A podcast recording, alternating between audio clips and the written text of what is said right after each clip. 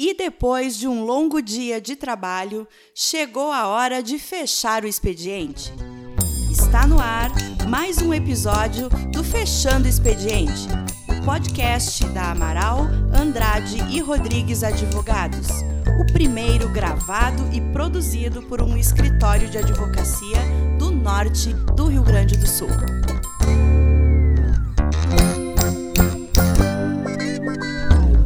Olá, amigos, boa tarde ou boa noite para quem está fechando expediente assim como nós.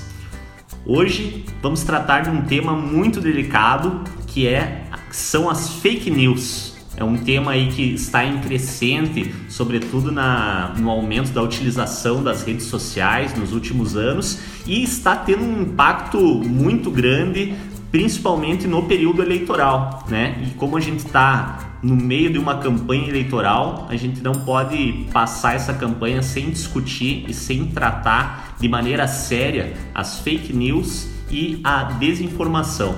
Então hoje aqui estão comigo a doutora Tainá. Oi, pessoal.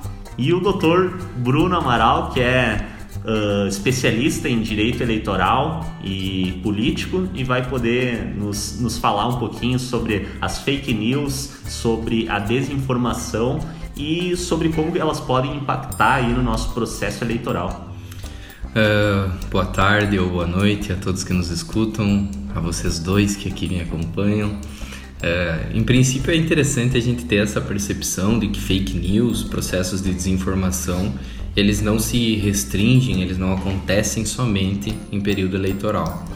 Para isso, para ter essa percepção e para saber a gravidade disso, é importante que a gente amplie um pouco mais os riscos desse processo além da, do que ficou comumente conhecido como fake news. Uh, as, as, a campanha de desinformação, né, difusão de informações falsas ou informações maquiadas, distorcidas, distorcidas né? o processo de fake news ele não é o único uh, que existe nas redes e que pode ameaçar a democracia e também vidas privadas, né?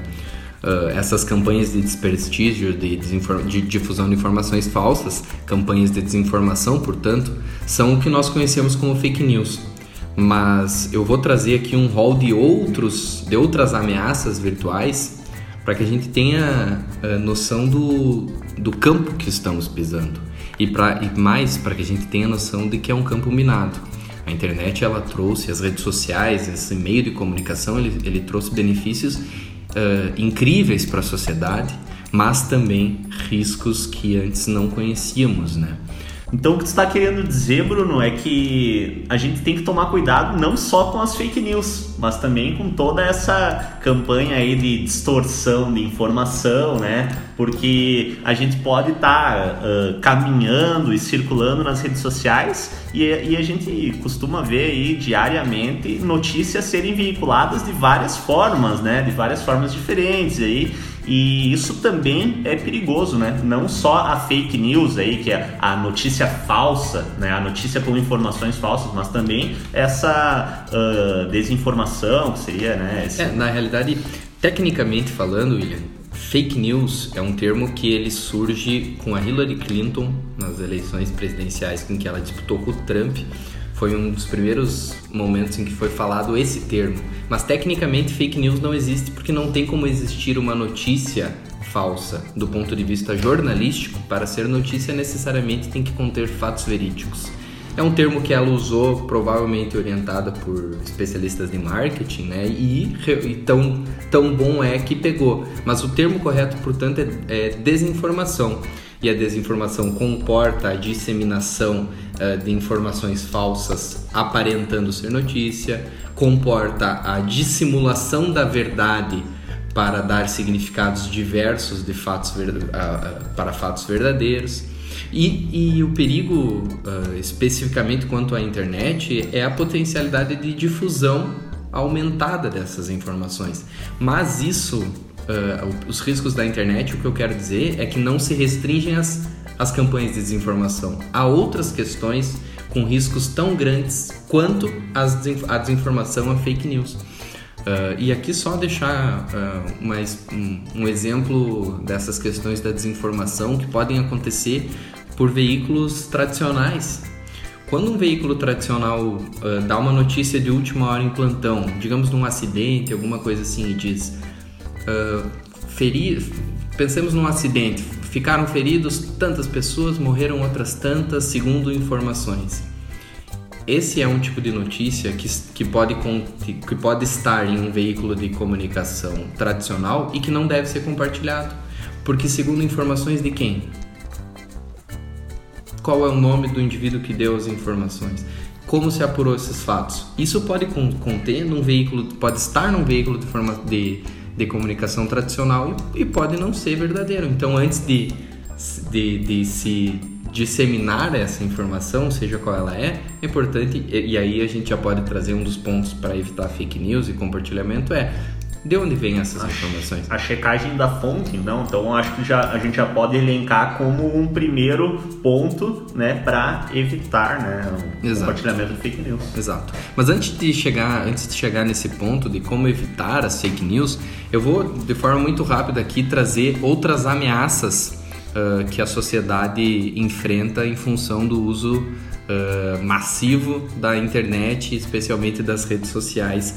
E uh, eu vou trazer as ameaças, esse elenco de ameaças, porque elas têm um efeito que pode ser individual, pode ser usado contra as pessoas físicas normais, mas também, especialmente, podem ser usadas para burlar a lisura de um processo eleitoral. Então aqui nós podemos tratar, por exemplo, a desinformação é justamente isso, difusão de, de informações falsas ou dissimuladas. Violações de privacidade, a exposição de dados pessoais, isso é uma técnica muito usada pelo grupo de ativismo cibernético, o Anonymous. De, uh, exposição de dados pessoais, CPF, endereço, número de telefone, conta bancária, etc. Vazamentos de dados pessoais atrelados uh, a orientação uh, sexual, uh, também atrelados à, à, orientação religiosa, orient...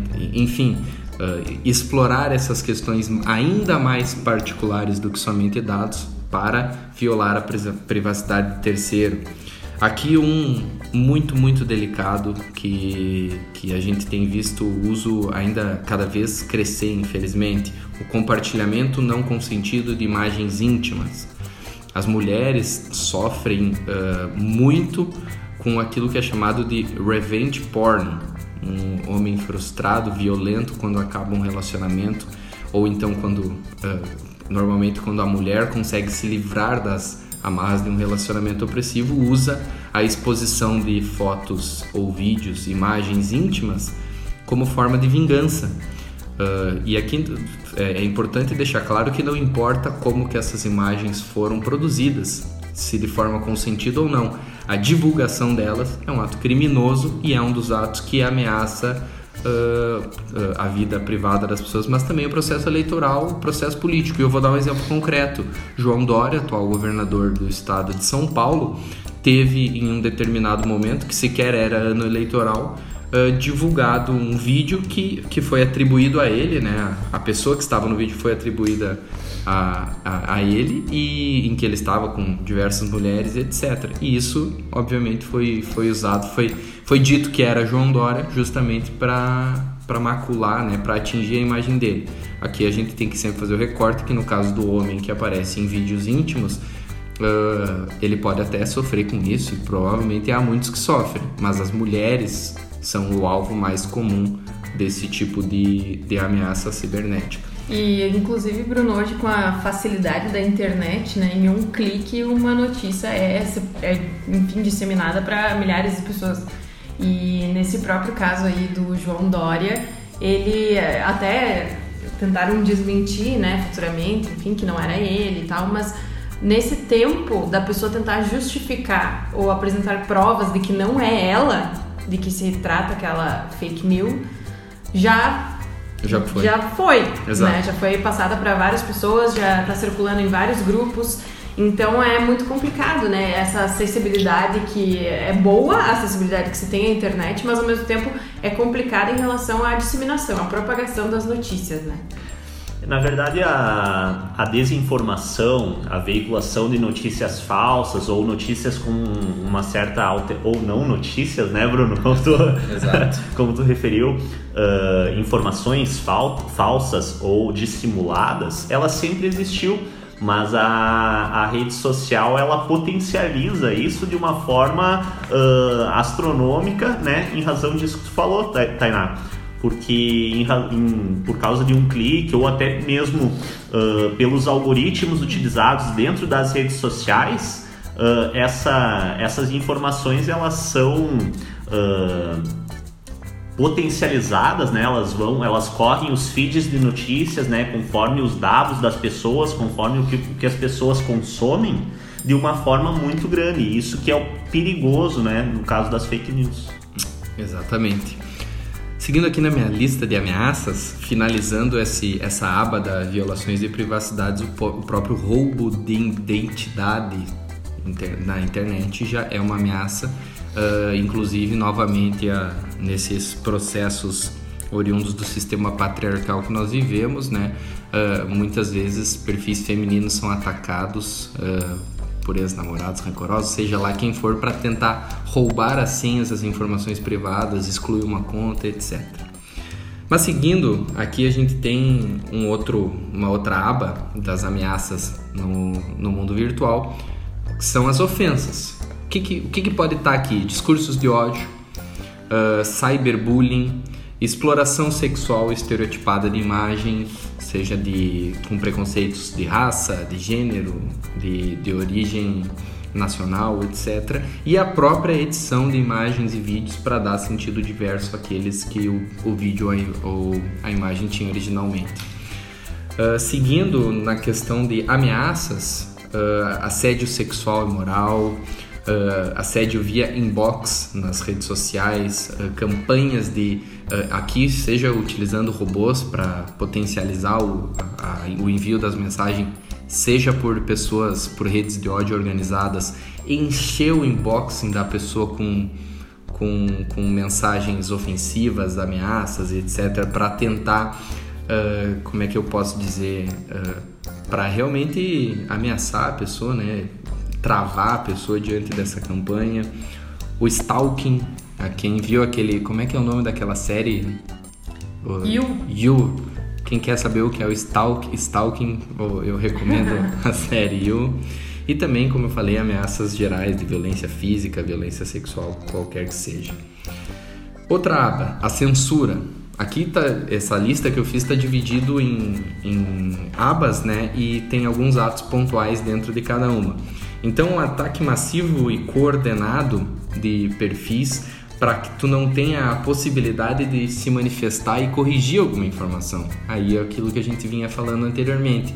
Lança uma notícia falsa ou fraudada contra a minha pessoa e eu vou a público para expor a verdade, mas já tenha organizado uh, um, uh, um ataque massivo e coordenado para difusão da mensagem falsa. Então, temos duas situações diferentes. A criação da, da, da do, do, fato falso, se é que isso é possível, a divulgação e aí a massiva e coordenada difusão dele para que eu não tenha possibilidade de restabelecer a verdade. Isso é um processo que ocorre muito no mundo político. E aqui eu acho que é uma dificuldade que se existe, né? Porque o, a, a notícia falsa ela tem a desinformação e a, e a notícia fraudulenta ela tem um poder de, de disseminação muito maior do que a notícia verdadeira ou que a própria retratação, né? Então a notícia ela essa que que é uh, falsa ou que é dissimulada, ela acaba ganhando proporções, proporções muito, muito maiores. maiores do que a verdadeira, do que a retratada, enfim. Exato. Agora aqui uh, eu vou trazer mais dois temas e para esses dois eu chamo especial atenção porque tem a ver com, com o âmbito de informações que ainda é muito nebuloso para toda e qualquer pessoa. A manipulação de algoritmos e o, a remoção de conteúdo, bloqueio de posts, páginas e perfis. A manipulação de algoritmos é um processo que a gente que, que é utilizado em operações psicológicas para tentar prever resultados de eleições e também para influenciar o resultado de, de eleições. A gente tem exemplos concretos que a gente sabe que isso aconteceu nas eleições brasileiras, nas eleições, nas últimas eleições estadunidenses, em algumas eleições no continente africano, nas na, no processo do Brexit na Inglaterra, todas foram uh, influenciadas por operações psicológicas baseadas na manipulação uh, de, de dados da internet, de algoritmos da internet. Nós não sabemos direito como as pessoas conseguem esse número inimaginável de dados nós não sabemos como eles manipulamos, nós não sabemos que, quem vende, quem compra. E isso aqui eu trago um destaque. Tem já pelo menos uma dezena de documentários na internet tratando sobre esse tema, uh, que podem ser bem informativos e também assustadores. Mas é, é, eu, eu fiz o destaque especial para essa questão porque não é propriamente fake news, mas é um processo cibernético, né, digital, uh, que pode influenciar nos próximos anos a própria existência, sobrevivência da democracia. Se a partir de um determinado momento nós percebermos, ou sequer percebermos, que as nossas decisões estão sendo constantemente influenciadas por operações psicológicas comandadas por sei lá quem, quer dizer que as nossas opiniões e decisões políticas já não são mais tomadas de livre e espontânea consciência. E isso quer dizer que a nossa democracia foi derrotada. Então, especial atenção não só para fake news, para divulgação, mas também para aquilo que nós consumimos na internet, para aquilo que nós curtimos, para quanto tempo nós vemos determinado vídeo, quais informações pessoais nós colocamos em quais sites, porque isso pode ser, pode estar sendo usado ou pode não estar sendo usado. Nós não temos qualquer clareza quanto a isso. Só sabemos que já foram utilizadas em outros momentos. Aqui eu vou fazer um, um recorte e já deixo a indicação do. Tu falaste dos documentários, já deixo a indicação do Dilema das Redes, é um documentário recente de uh, agora dos últimos meses do Netflix. E uma citação que me chocou muito uh, foi um exemplo dado por, uh, por um dos entrevistados no, no documentário que era o seguinte: imaginemos que a gente uh, abra o Google e procure no Wikipedia, por exemplo. No Wikipedia, aí a gente procure determinado assunto e para cada pessoa haja uma resposta diferente. Eu procuro sobre uh, um determinado assunto e tem uma resposta para mim. O Bruno procura determinado assunto e aparece outra resposta para ele. Né? Imaginemos que, que loucura seria e que desinformação seria, né? E, e, a rede social, ela de certa forma, o nosso feed de notícias no Facebook, no Instagram, de certa forma ele faz isso. Né? O, a próprio, o próprio mecanismo de pesquisa do Google já faz Também isso, já porque faz isso a, a, os links que aparecem primeiro eles são baseados na, no AdSense, né, na, na, na, na busca das palavras-chave, na compra de determinados termos por determinadas instituições. E o que vai aparecer para mim vai depender do meu tipo da de tua característica, Exato. dos dados do que tu consome, do, na internet. dos e, teus dados Exato. da internet. Exato. Então é por isso que é, esse Bom, já é chocante é, é isso, né? É chocante, mas é a realidade que vivemos e nós precisamos achar formas de combater esse tipo de, de, de ocorrência. Então nós já entramos aqui, se me permitem, no, no segundo momento dessa conversa, que é como a gente pode combater esses processos, essas ameaças que acontecem na internet. Uh, a primeira delas não, não cabe a qualquer indivíduo. Primeiro, a primeira ação não cabe e sequer poderia ser executada por indivíduos, por, por, por pessoas isoladas.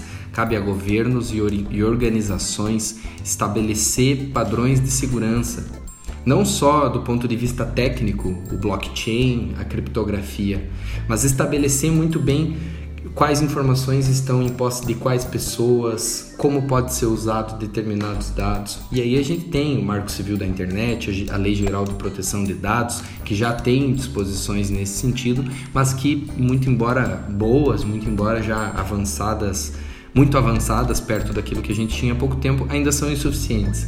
Ainda são insuficientes porque a lei não acompanha a tecnologia.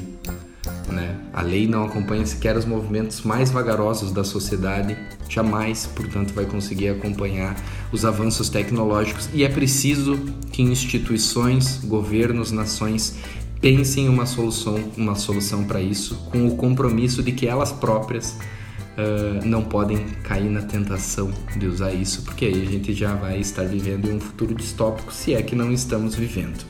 Mas como a gente fala para pessoas, Bruno, para os nossos ouvintes aí, para os nossos amigos que estão nos ouvindo, o que, que a gente pode fazer objetivamente aí para evitar? Perfeito. Entrando no âmbito individual, uh, é preciso que nós avancemos na educação digital, né? Uh, entender que tudo aquilo que nós estamos uh, fazendo no, na internet está sendo observado de, em determinada medida por alguém. Us, vamos usar o exemplo do WhatsApp. Mesmo que criptografado de ponta a ponta, o que, que quer dizer a criptografia de ponta a ponta do WhatsApp? Não há possibilidade nem de, da, daquele que envia, nem daquele que recebe, nem ninguém nesse meio do caminho ter acesso ao conteúdo da mensagem.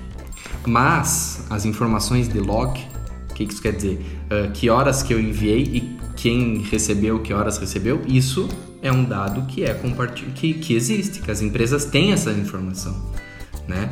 Então ter essa percepção de que o, a, o nosso comportamento na internet ele está sendo observado e portanto eu vou me cadastrar em determinado site. Para acessar determinados conteúdos em site, ele pediu para que eu coloque nome, idade, CPF, e-mail.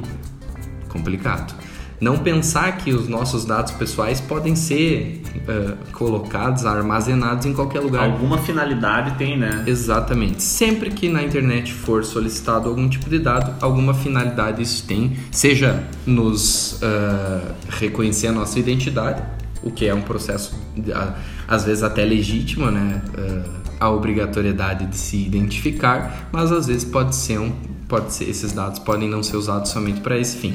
De qualquer forma, além dessa questão da educação digital, do uso dos nossos próprios dados nas redes, aquelas informações mais básicas que já têm sido é, compartilhadas há, há, há alguns anos. Chegou algum conteúdo no WhatsApp, no Instagram, no Facebook, seja lá onde for, primeira ação é tentar buscar a origem daquela informação. Mas Bruno, aí eu te boto um, um caso uh do dia a dia. Estou eu no grupo da minha família, eu, minha mãe, meu pai e meu irmão, recebo uma notícia das pessoas que eu confio, que jamais mentiriam para mim. Mas mentem. né? Porque as pessoas pensam nisso, né? Hoje em dia, por exemplo, nós temos uh, os famosos grupos familiares, né? Nos WhatsApp, que tem vovó, tio, tia, pessoas de mais idade. Vocês têm? Sim, a gente tem. E a gente sabe que é aquela coisa, bom dia, boa tarde, mas em época de eleições sempre fica mais movimentado. A gente sempre recebe mais uh, notícias, enfim. E até esses dias eu tava vendo uma, um vídeo sobre fake news e foi constatado que as pessoas com idade mais idosas, enfim, as pessoas mais velhas são as, as pessoas que mais espalham fake news. Mas, e aí eu te pergunto, né? Porque dizem que a gente recebe das pessoas que a gente mais confia, enfim, e por isso é disseminado, porque as pessoas não checam a, a fonte. E aí, o que se faz? Né? Quando se recebe esse tipo de notícias, além de checar como a gente pode falar para as pessoas mais velhas, das nossas famílias, que não se deve acreditar em tudo que se recebe. Uh, esse é um processo quase geracional que tem muito a ver com a forma com que a gente se comunica, né? Uh, antigamente a informação confiável vinha de, do núcleo familiar, vinha do pai, do avô, do tio, uh, às vezes da, daquele cara que era mais reconhecido na comunidade por ter alguma posição importante. E isso, no, especialmente para as gerações uh, anteriores às nossas, se mantém. As pessoas confiam na informação que vem de pessoas próximas a elas. E nós também, não, nós não podemos se enganar. Todos aqui nessa mesa já compartilharam alguma notícia falsa. Sim. Porque isso é um processo uh, que a gente está aprendendo a lidar. Boato é notícia falsa a fofoca é uma, pode ser uma notícia falsa. seja ela compartilhada verbalmente ou na internet, né? Como o William falou, a internet potencializou. Então é um fenômeno gera, eh, geracional, mas também é um fenômeno uh, que nós ainda estamos, nós mais jovens, aprendendo a lidar. Qual é a questão? Como, uh, como falar para as pessoas que compartilham fake news, fake news uh, que não devem fazê-lo? É um processo de educação. É um processo de educação, de, de incutir na cabeça das pessoas que o, a pessoa que tu mais confia pode ter confiado numa, numa informação que não merecia confiança. Então, o pé atrás é a melhor orientação que pode ser dada. Às vezes não é por maldade da avó, né? É, é. Às vezes a avó, é. A avó, a avó compartilhou algo que ela confiou. Exato. Mas cabe a nós, quando recebemos, né, verificar. E aí existem sites que são confiáveis ou ir direto na fonte, né? Se é uma uma informação governamental, tu vai ter, existem. E existem... dá o toque, ô vó, isso aí não é verdade. É, nós estamos tirando um sarro aqui com as avós, mas. Brincando, né? Gente? Brincando, porque isso afeta todas as gerações, né? obviamente mais umas que outras, mas afeta todas as gerações. Uh, e às vezes a própria notícia é moldada para ser disseminada por jovens e não por pessoas mais velhas. Então é um processo muito complexo, como eu falei, são operações, uh, em geral, as, as campanhas de desinformação massivas são organizadas são feitas por redes de ódio, redes muito bem organizadas, muito bem financiadas e, portanto, a gente não pode ter o engano de achar que somente o idoso vai cair, muito embora caia mais. Então, como eu, eu, repito, o pé atrás, uh, a não manter a plena confi confiança em todas as informações é uma baita orientação. Uh, receber a mensagem e checar o site que ela foi compartilhado, o autor da eventual da notícia, buscar as fontes, fonte, agência internacional, não é fonte, informações do local, percebem? São alguns elementos que a gente pode destacar e ter um cuidado, muito embora esse cuidado possa se tornar chato, mas é pelo bem da própria própria pessoa, né?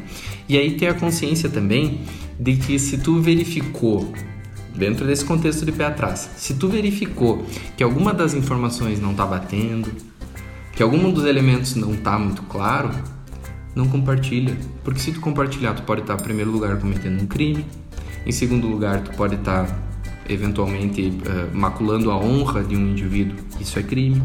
Tu pode estar tá prejudicando um processo democrático e isso vai muito além de ser crime ou não, tá, o processo democrático, uh, seja ele no sistema formal, material, ele, ele impacta as nossas vidas muito profundamente, né?